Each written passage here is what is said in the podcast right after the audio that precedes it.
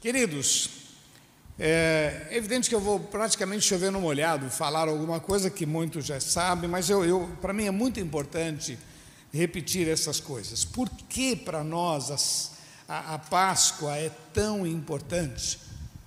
Primeiro aspecto, porque a Bíblia diz que Jesus ressuscitou e Ele é o Cordeiro, Ele é a manifestação, a graça de Deus sobre as nossas vidas.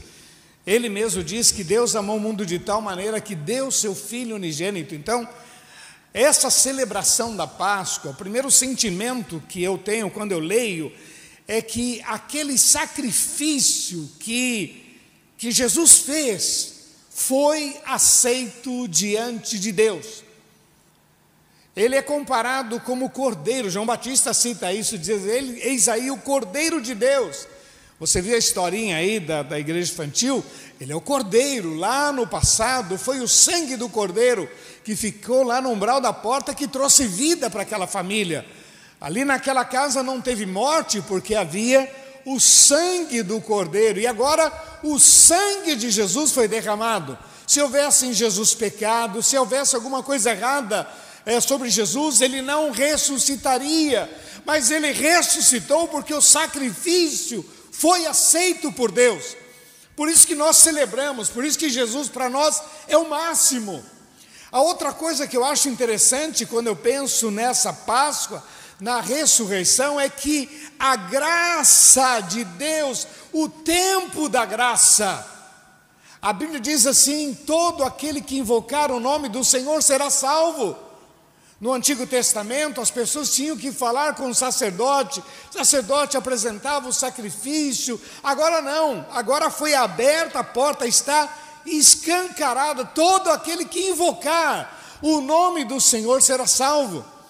Eu tenho repetido, meu irmão, que nós vamos ter muita surpresa lá nos céus porque nessas UTIs, onde tem morrido muitas pessoas, também tem muitos servos de Deus ali, tem muita gente orando ali, tem muita gente falando de Jesus, tem muita gente salvando vidas ali. Você sabe, meu irmão, que a pessoa que mais quer a nossa salvação é Jesus, é Deus. Lógico, meu irmão, se o camarada aceita Jesus é, num tempo bom, ainda como criança, depois adolescente, ele pode usufruir de muitas bênçãos, como nós. A gente tem usufruído muito do poder de Deus sobre as nossas vidas, mas a qualquer momento a pessoa pode aceitar a Jesus. Bom, você viu lá aquele ladrão, lá na cruz, ele aceita Jesus na última hora. Eu gosto de dizer que quem podia imaginar que no dia da morte daquele homem, Jesus estaria do lado dele, e ele disse: Jesus, lembra-te de mim quando entrares no teu reino. É quase que, Jesus, tem misericórdia, eu sei que eu fiz tudo errado, mas Jesus, tem misericórdia. Olha a resposta de Jesus: hoje mesmo estarás comigo no paraíso. Foi aberta a porta da graça, da misericórdia. Isso que é Páscoa, meu irmão. Nós estamos celebrando não simplesmente, ah, Jesus ressuscitou, não. Jesus, ele foi suficiente para a nossa salvação. Sabe outra coisa interessante que eu vejo, meu irmão? É que ali na ressurreição de Cristo, a igreja nasceu. A igreja, as portas do inferno não prevalecerão contra a igreja. A igreja surgiu, a igreja nasceu. A partir daquele momento é consolidada uma igreja. Uma igreja que tem poder, que tem autoridade, uma igreja que fala do poder de Deus, que anuncia, que pode prometer salvação para todo aquele que nele crê. A Páscoa é esse momento em que a gente pode dizer: que o caminho está consolidado. Até então Jesus disse: Eu sou o caminho, a verdade e a vida, ninguém vem ao Pai a não ser por mim.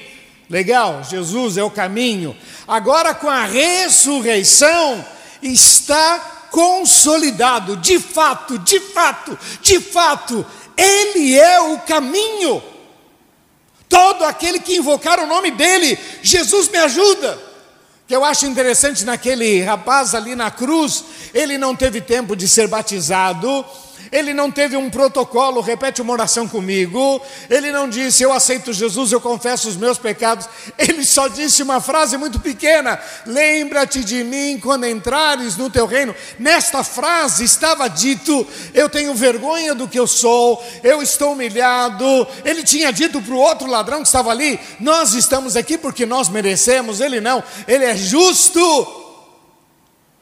Jesus é o caminho está consolidado. Todo aquele que invocar, eu não sei qual é a sua situação, mas eu posso dizer para você, meu irmão, a solução do teu problema, do teu casamento, da tua vida profissional, do teu ministério, a solução está em Jesus. Entrega o teu caminho ao Senhor, confia nele, o mais ele fará. Sabe outra coisa que me chama a atenção? É que na ressurreição de Cristo, de fato, Satanás perdeu o seu domínio. Tanto é que em Marcos 16, depois que Jesus ressuscitou, ele diz para os seus discípulos: Eu vos dou poder vocês têm autoridade, ide, esses sinais seguirão os que crerem, em meu nome expulsarão demônios. Agora vocês vão estabelecer o reino, agora vocês vão levar pessoas a um outro nível, vai colocar pessoas que estão escravizadas pelo mal, pelo suicídio, opressão, angústia, desesperança. Jesus disse: Eu dou autoridade. Talvez isso para alguns pareça ser muito arrogante, mas não, meu irmão, estes sinais seguirão os que crerem. Graças a Deus, hoje, Satanás não tem mais autoridade sobre as nossas vidas. A Bíblia diz que aquele que é nascido de Deus, o maligno não lhe toca. Ah, mas por que tem muito crente caindo? Porque, olha, meu irmão, a Bíblia diz: não deis lugar ao diabo. Se der lugar, vai cair. Mas se ficar focado em Cristo, amando ao Senhor, servindo ao Senhor, Satanás não tem mais autoridade sobre as nossas vidas. Isso foi vencido ali na cruz do Calvário, quando Jesus ressuscitou. Ele disse: Todo o poder é me dado nos céus e na terra. Está firmado. Isso é Páscoa, meu irmão. Isso é Páscoa. Jesus disse todo o poder. O apóstolo Paulo explicando isso, disse assim: Olha, Jesus recebeu o nome que é sobre todo nome. Todo aquele que invocar o nome do Senhor será salvo. Todo aquele que invocar o nome do Senhor será salvo. Ele tem o um nome que salva, ele tem o um nome que liberta, ele tem o um nome que recupera, ele tem o nome Jesus, Jesus. Todos os joelhos dos céus, na terra e embaixo da terra, todos se dobrarão e confessarão que Jesus Cristo é o Senhor Sabe outra coisa que me chama a atenção? É que agora a nossa sorte tem nome: Jesus. Essa é a nossa sorte. As pessoas vivem muito de sorte ou azar. E deu azar. Ah, eu não tenho sorte para nada. Ah, eu sou azarão, eu sou isso. Não, agora não. Agora a nossa sorte está nas mãos do Senhor. Ele é a nossa provisão. Na hora da aflição a gente clama por Ele, na hora da dor a gente clama por Ele, na hora da benção a gente louva a Ele, na hora das incertezas nós falamos com Ele, na hora de educar, de educar os nossos filhos nós clamamos a Ele, na hora dos problemas dentro de casa nós pedimos socorro a Ele.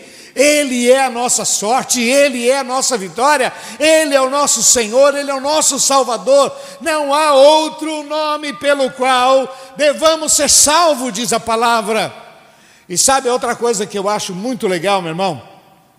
Ninguém, porque Jesus ressuscitou. Eu quero que você entenda o seguinte: tudo isso é fruto dessa ressurreição. Na cruz ele pagou os nossos pecados, na cruz ele derramou o seu sangue, ele ofereceu o seu corpo. E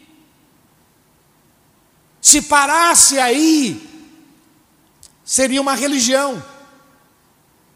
Seria uma religião, mais uma religião mais um.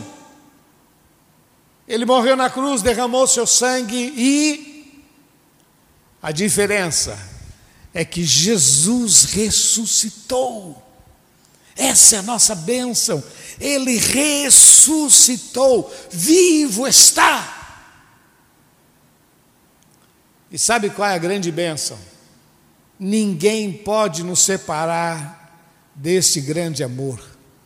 Ninguém, nem a morte, nem a vida, nem principados, nem potestades, nada, nada, nada tem poder sobre as nossas vidas. Maior é o Senhor. O apóstolo Paulo disse: se eu vivo, eu estou lucrando, se eu morro, eu estou ganhando. Na verdade, hoje, meu irmão, nada pode nos separar do amor de Deus, nem a morte, nem a vida, nem principados, nem potestades. Quem dá a última palavra na nossa vida é o Senhor. Quem dá a última palavra na nossa vida é o Senhor. Temos todos os protocolos, princípios de vida. Ó, Satanás disse para Jesus: lança-te daqui abaixo, e disse: Você está louco? Você está louco? Pula daqui, porque Deus disse que vai dar ordem aos seus anjos, eu respeito. Você está louco? Você pensa que eu sou bobo? Vou pular daqui? Não tentarás o Senhor teu Deus. Por isso nós obedecemos os protocolos. Porém, quem dá a última palavra nas nossas vidas é o Senhor. Eu queria terminar dizendo três coisas que eu acho muito importantes. Por que, que nós celebramos a Páscoa? Primeiro, porque é um ato de inteligência é um ato de gratidão e de bom senso. A vida que eu tenho, os milagres que eu vivo, a família que eu tenho, a igreja que eu vivo, que eu sou o pastor, isso é fruto da graça de Deus. Por uma questão de inteligência, hoje de bom senso, depois de tudo que eu já vivi com esse Jesus, eu tenho que celebrar, eu tenho que agradecer, eu tenho que louvar, eu tenho que estar como esta, essas mulheres dizendo: Ele ressuscitou, Ele ressuscitou. O anjo disse: Olha, Ele não está aqui, Ele ressuscitou, Ele ressuscitou. Querido, quando eu aceitei a Jesus como Senhor e Salvador, eu tive que dar um passo de fé, acreditar que Jesus vivia, acreditar que aquilo era verdade. E foi um processo, sim, trabalhoso, porque a gente vive com uma luta na mente: será, será? Será que eu fiz a coisa certa? Será que Deus existe mesmo? E eu passei por essa fase de luta, mas eu perseverei acreditando, declarando que só o Senhor é Deus. Então vem uma outra fase, que é a fase em que você começa a ver milagres, respostas de Deus na tua vida. E agora não mais pelo que meu pai me ensinou. Meu pai me disse que Jesus é bom, maravilhoso. Agora não mais porque ele disse. Agora eu tenho vivido esse evangelho. Eu tenho experimentado. Agora não porque as pessoas querem que eu seja crente. Não. Eu agora sou cristão por convicção. Jesus Cristo mudou. É uma questão de inteligência, de bom senso e de gratidão. Outra questão que eu queria deixar para você, que a Páscoa é a maneira que nós proclamamos para a próxima geração que Jesus Cristo vive. Eu precisei contar isso para os meus filhos. Meus filhos hoje contam isso para os meus netos. Uma geração anuncia outra geração. Nós anunciamos, nós falamos do poder de Deus. Veja como o coelho, o chocolate tenta tirar o foco, o Papai Noel tenta tirar o foco, mas nós estamos aqui para dizer: Jesus Cristo é o Senhor. Chocolate não salva, coelho não salva, Papai Noel não salva, mas Jesus Cristo salva. Aleluia! Ele é maravilhoso, meu irmão. Estamos aqui proclamando, esse é o nosso dever, proclamar que Ele vive, que o nome dEle é poderoso, ensinar os nossos filhos. Me lembro quando os meus filhos eram pequenos e à noite começam a ver vulto, ficam com medo e sai da cama, vem para a nossa cama, eu estou com medo. E quantas vezes nós ensinamos, quando ficar assim, você vai repreender em nome de Jesus, você vai falar de Jesus. Você vai, você pode vir para a minha cama, não porque você tem medo, porque você gosta, eu sei que filho gosta de ficar na cama da gente, então vem, vem porque você gosta, mas não por medo, porque Jesus é o Senhor e eles tiveram que praticar isso, repreender em nome de Jesus. Repreender, irmão, nós, esse é o nosso dever. A, a Páscoa é a chance que a gente tem de proclamar, de dizer para todo mundo: estamos aqui na internet anunciando Jesus Cristo é o Senhor, Jesus Cristo é o Senhor. Juntamente com tantos outros, estamos dizendo: Ele ressuscitou, Ele ressuscitou, Ele ressuscitou, Ele é o Senhor. E a terceira e última coisa que eu quero deixar para você, meu irmão, que a Páscoa é a declaração de que o juízo de Deus virá. A Páscoa é a declaração de que o juízo de Deus virá. Não dá para brincar de ser crente, não dá para brincar de que no final vai dar tudo certo. Não dá. Nós temos dois textos aqui que eu quero deixar para você. Um é João 3,16, que diz que Deus amou o mundo de tal maneira que deu o seu Filho, unigênito, para que todo aquele que, nele crê não pereça, mas tenha vida eterna. Mas no mesmo capítulo, capítulo 3, verso 36 diz que aquele que crê no Filho tem a vida eterna, mas quem não crê no Filho não verá a vida, e a ira de Deus sobre ele permanece. No mesmo texto, João capítulo 3, verso 16, verso 36. A Páscoa é a lembrança de que o juízo de Deus virá. Como diz o texto, os que estiverem à minha direita, direi: Vinde benditos de meu Pai, entra no gozo do teu Senhor. Foste fiel no pouco, sobre muito te colocarei. Vem gozar. Então direi aos que estiverem à minha esquerda: Apartai-vos de mim, malditos, para o fogo eterno. Não tem como salvar depois, meu irmão. É agora. E a Páscoa é a lembrança de que Jesus te ama, que há esperança para você e que você vai ter que descer do seu pedestal, do seu salto alto e dizer para Jesus: Jesus, me ajuda. Há esperança. Tem gente que nem no meio da dor toma uma atitude de aceitar a Jesus. Você é louco, meu irmão, não faça isso. Você que permite que o pecado habite no teu coração, achando que dá para ser um agente duplo, vai para a igreja e depois no mundo outra vida, não dá, não dá, não dá, não dá, não dá, meu irmão, não dá. Nós somos o que somos em qualquer lugar. Nós somos crentes na igreja, somos crentes em casa, somos crentes na rua, crentes no trabalho, porque a qualquer momento Jesus voltará.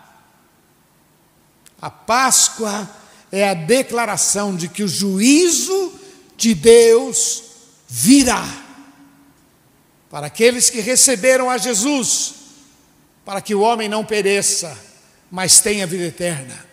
Para aqueles que endureceram o seu coração, que a ira de Deus sobre ele permaneça. Assim diz a palavra. Eu gostaria que você parasse, pensasse, avaliasse em nome de Jesus. Eu quero orar com você, que quer dizer, Deus, eu recebo esta palavra pela fé, em nome de Jesus. Feche teus olhos, por favor. Pai, eu te louvo e te agradeço por essa grande oportunidade que nós temos de estarmos reunidos, ó Pai, reunidos aqui para celebrar este momento, Senhor. A Páscoa, a Páscoa. Senhor, eu quero colocar cada vida diante de Ti. Aqueles que estão, ó Pai, com seus corações hoje inclinados, dizendo: Eu quero mudar de vida põe as tuas mãos, ó Pai. Abençoa e livra do mal, em nome de Jesus. Aqueles que têm um coração endurecido, que seja amolecido, que usem do bom senso e que se rendam a Ti, em nome de Jesus. Nós te louvamos e te agradecemos, em nome de Jesus. Amém, Senhor. Queria eu falar uma coisa para você. Se você ainda não entregou seu coração para Jesus, eu quero convidar você a fazer isto agora. Agora. Já. Hoje. Se você ainda não fez isso, você vai repetir uma oração comigo. Não deixe para depois. Meu irmão, a Covid está aí. Veio a primeira onda. E aí foi passando. Ah, então tá bom. Veio a segunda onda e agora está muito mais perto da gente por uma questão de inteligência, não deixe para depois. Reconheça que o que Jesus fez é para te ajudar. Repete uma oração comigo em nome de Jesus. E depois eu quero orar com você em nome de Jesus. Feche teus olhos e diga: Senhor Jesus, eu entrego nas tuas mãos a minha vida, o meu coração eu recebo o Senhor como meu Senhor, meu Salvador, perdoa os meus pecados, escreve o meu nome no livro da vida. Eu recebo em nome de Jesus. Eu vou orar por você, Pai. Eu quero colocar diante de Ti cada vida, Senhor. Estende as Tuas mãos sobre cada coração. Perdoa pecados, ó Deus, restaura. Ó Deus, cubra com Teu sangue, Senhor. Senhor, escreve os nomes desses amados diante de Ti no livro da vida, Senhor. Senhor, aqueles que estão amarrados à angústia, à aflição, ao medo, aqueles que estão oprimidos, ó Pai, que sejam, Satanás seja repreendido e a tua bênção alcance esses corações. Gente de perto, gente de longe, gente que está num outro país, mas hoje está se rendendo ao Senhor. Põe as tuas mãos, ó Pai, e abençoa e livra de todo mal, em nome de Jesus. Amém, Senhor.